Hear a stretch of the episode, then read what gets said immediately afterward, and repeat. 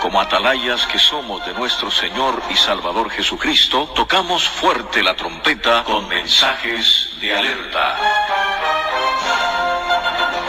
Y hermanos y amigos, en una ocasión Jesucristo habló estas palabras y dijo a los hijos de Israel, dijo, obediencia quiero y no sacrificio.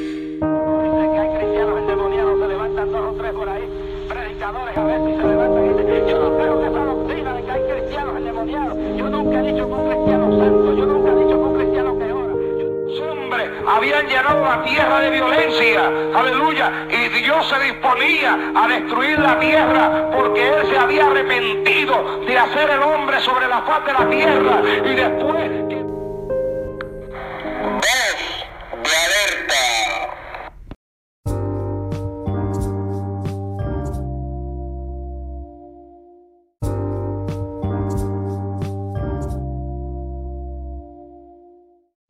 Buenas, qué bueno que compartes con nosotros un tiempito otra vez.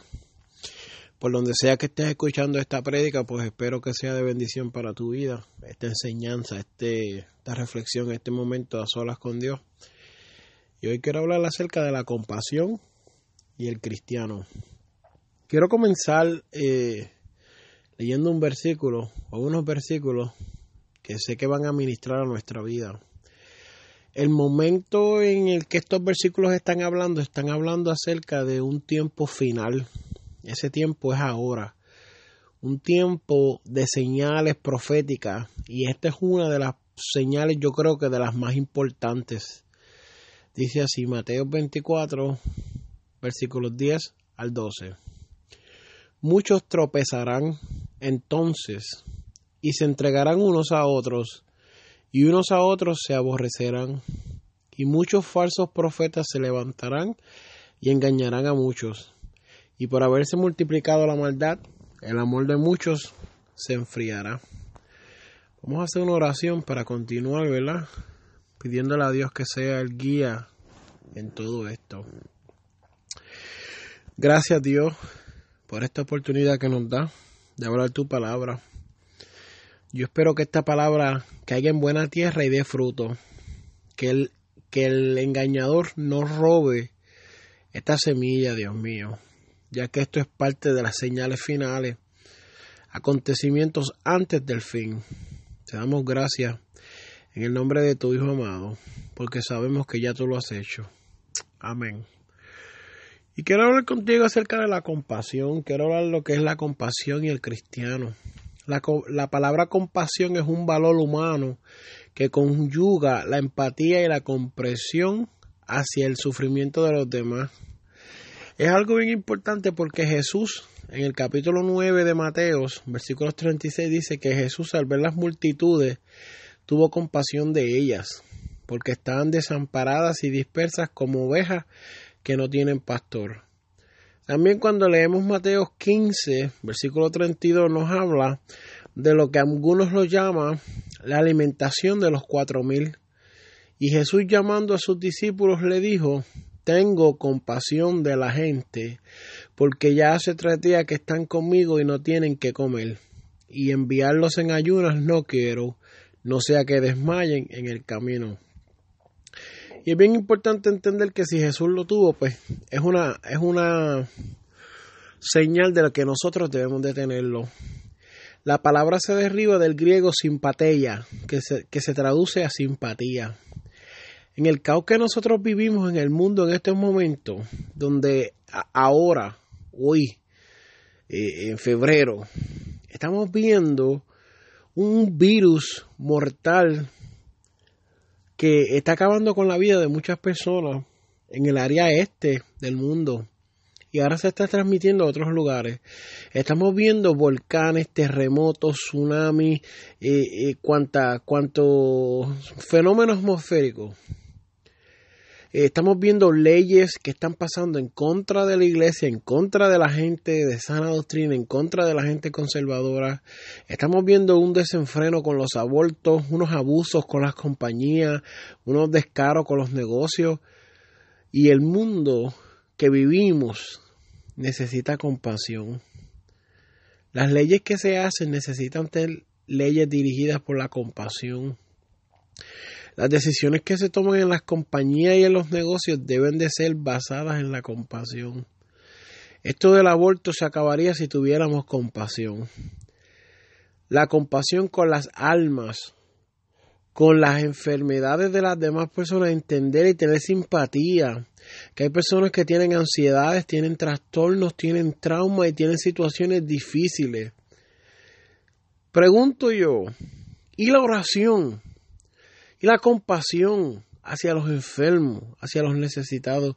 ¿Dónde queda eso? ¿Dónde queda la iglesia que oraba por los enfermos que tenían compasión?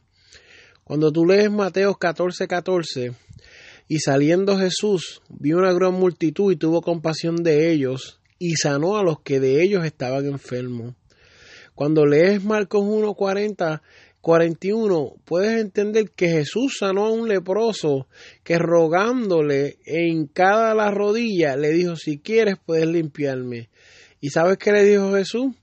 La Biblia dice que Jesús teniendo misericordia de él extendió la mano y le tocó. Y le dijo, quiero, se limpio. Las palabras en hebreo y griego se traducen como compasión en la Biblia.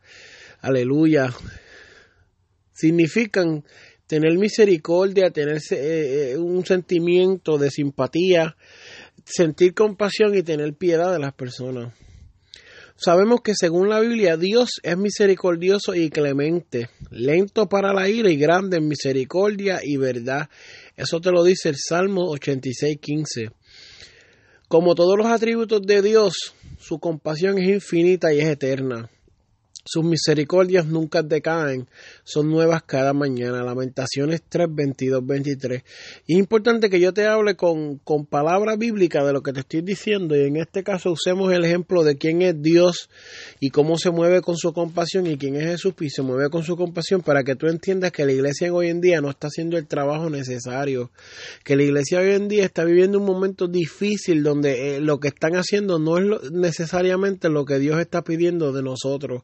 Y yo quiero llevarte por la palabra aleluya y quiero enseñarte algo bien importante allí para que tú entiendas que eso no es lo que Dios está pidiendo de nosotros. Mira, eh, cuando tú miras la palabra hoy en día y tú estudias y, y tú ves, esto va a sonar un poco fuerte, pero quiero que lo tomes y lo agarres con las dos manos, porque es importante que entiendas esto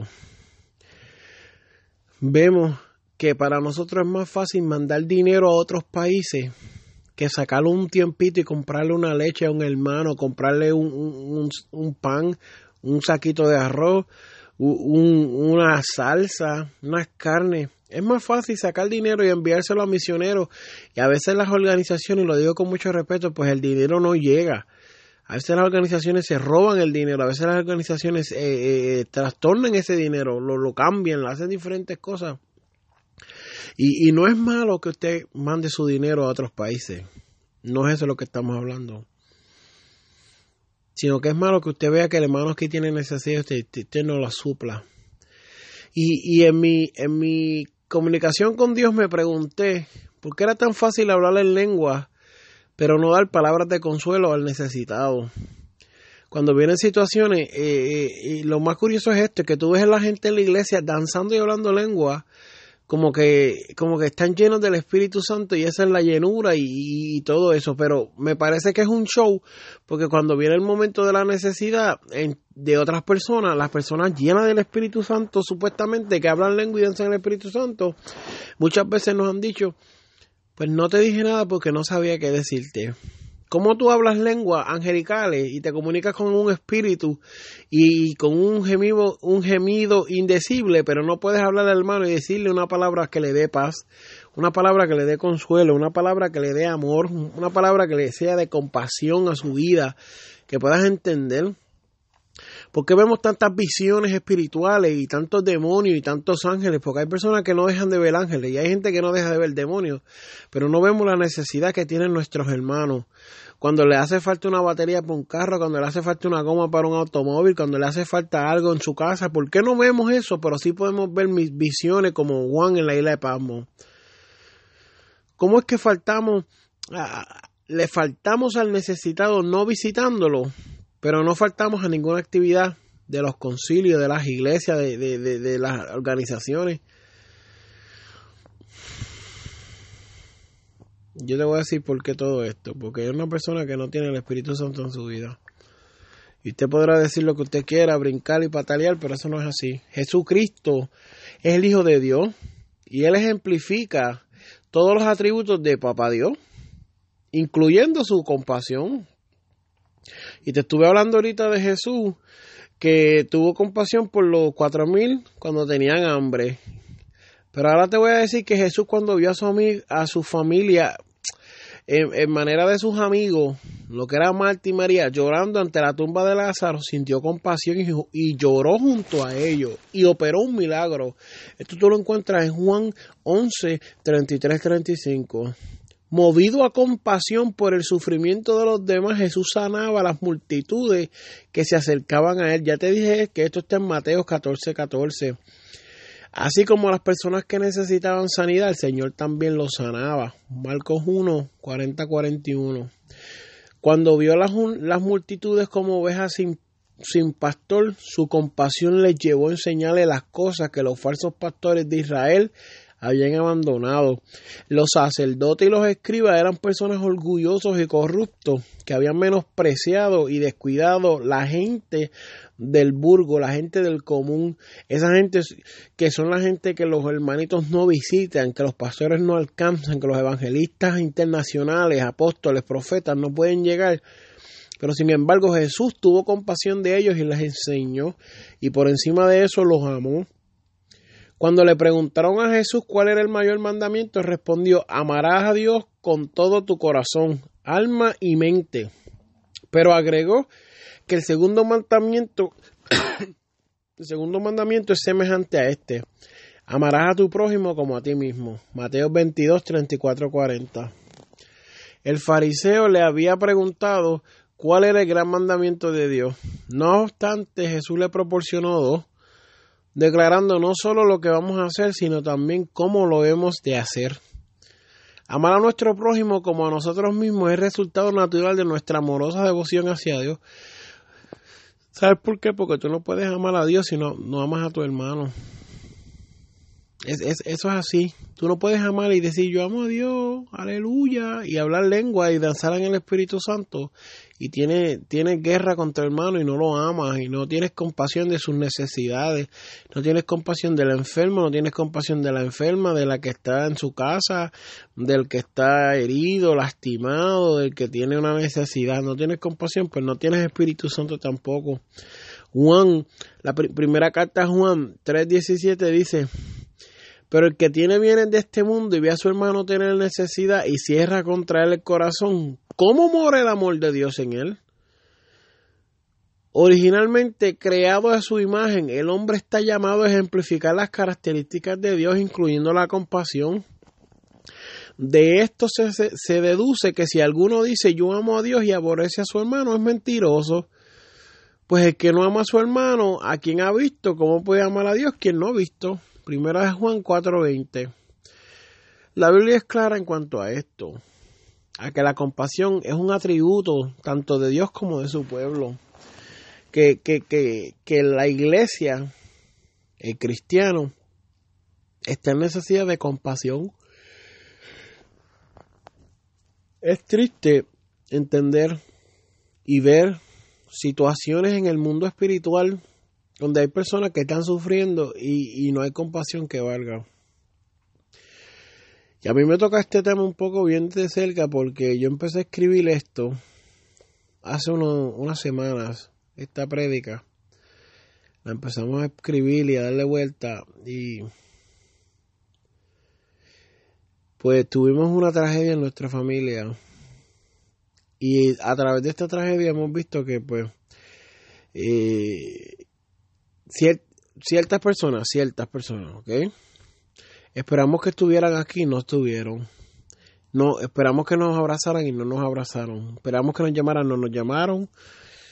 Eh, no quiero entrar ahí porque todavía la situación es un poco fresca en mi mente y me duele no lo que ellos hicieron, sino la tragedia que vivimos. Pero me dio cuenta de que sin compasión no, podemos, no podemos ser cristianos. Eh, hay una palabra aquí que quiero leerte en 1 Corintios 13 que dice, eh, se le llama la preeminencia de amor en muchas Biblias. Dice, si yo hablase lenguas humanas y angélicas y no tengo amor, vengo a ser como metal que resuena o címbalo que retiñe. Y si tuviese profecía y entendiese todos los misterios y toda ciencia, y si tuviese toda la fe de tal manera que trasladase los montes y no tengo amor, nada soy. Y si repartiese todos mis bienes para dar de comer a los pobres y entregase mi cuerpo para ser quemado y no tengo amor, de nada me sirve. De nada me sirve. De nada me sirve. Buscar eh, una recompensa falsa, buscar que yo sea aclamado cuando nos toca servirle a las personas que tienen necesidad con compasión, con, con simpatía, con misericordia, con, con ese sentimiento, pues es fallarle al Señor, es fallarle al ministerio, es fallarle a Dios. Yo no me puedo atrever a decir que soy un evangelista, un ministro, un pastor, ni nada de eso, si, si yo no salgo y tengo compasión de las almas. Nuestra actitud hacia las personas impías, las personas rebeldes en contra del Evangelio debe ser de compasión ya que si suena la trompeta, pues nosotros seremos levantados y ellos no, y perderán la salvación eterna. Pero yo hoy hago un llamado a todos los cristianos que escuchen esto, a tener compasión. Eh, muchos de los programas que hemos estado preparando últimamente, mucha gente nos pregunta por qué se roban el diezmo, por qué no salen, por qué concentrarse en tantas actividades, por qué tanto servicio. Y realmente la gente lo que está hablando es una verdad. Una verdad que ante sus ojos ellos ven que la iglesia le ha fallado.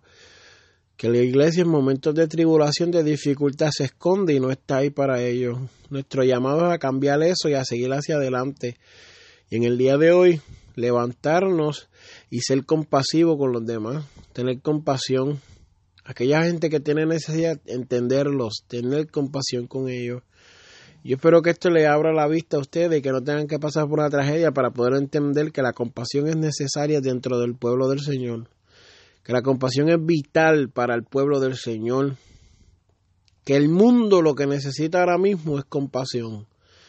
Y le hablamos la palabra por compasión. Yo quiero hacer un llamado a cualquiera vida que no haya aceptado al Señor, hoy es tu día. Si necesitas a Dios, escucha bien, si lo necesita, Él está disponible. Hay gente que viene al Evangelio y no necesita a Dios. Hay gente que se acerca y no quiere nada de esto. Pero si tú lo quieres en este día, Dios está aquí. Yo voy a orar por ti. Puedes escribirnos en el nombre de Jesús. Tienes que entender que es un paso de arrepentimiento de parte de tu corazón, decir, Señor, en mi corazón, con mi corazón me arrepiento, escribe mi nombre en el libro de la vida, hazme una nueva criatura, te confieso como mi único Salvador. En el nombre de Jesús, te damos gracias, Dios. Amén.